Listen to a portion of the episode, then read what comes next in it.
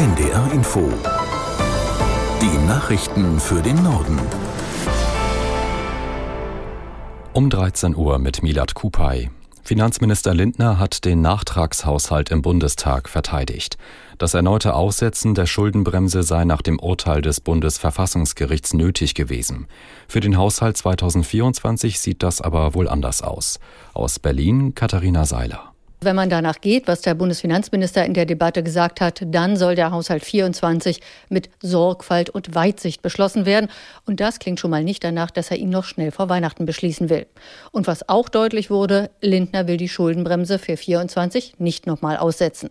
Stattdessen will er die Haushaltslücke von 17 Milliarden Euro schließen, indem er auf der Ausgabenseite umschichtet, wie er sagt. Prioritäten haben für Lindner Ausgaben, die Deutschland wettbewerbsfähig und klimaneutral machen. Die Bundesnetzagentur hat Eckpunkte einer Reform der Netzentgelte für Strom vorgestellt.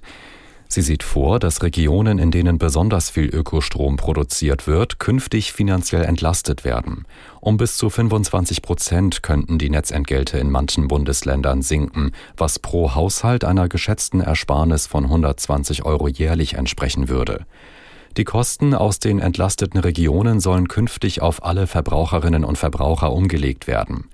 Bislang variieren die Netzentgelte stark. Vor allem in Norddeutschland, wo es viel erneuerbare Energien gibt, sind sie höher als im Süden. Das liegt unter anderem daran, dass die Stromnetze für Ökostrom deutlich ausgebaut werden müssen.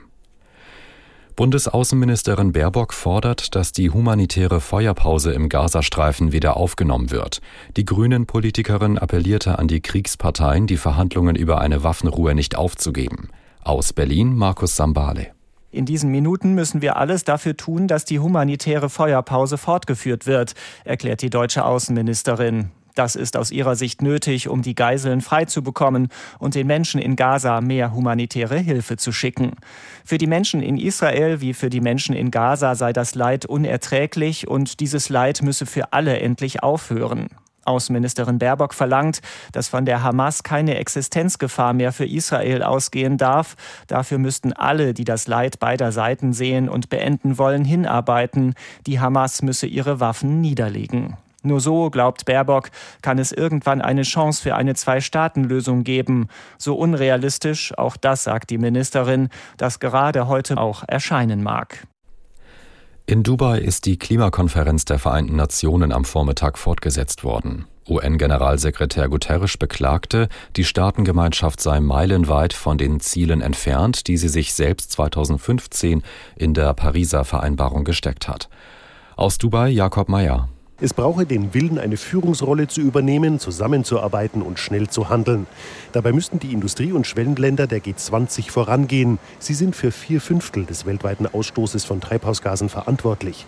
Der britische König Charles appellierte an die Staats- und Regierungschefs, die an der Konferenz teilnehmen. Sie hätten es in der Hand, die gemeinsame Hoffnung am Leben zu erhalten.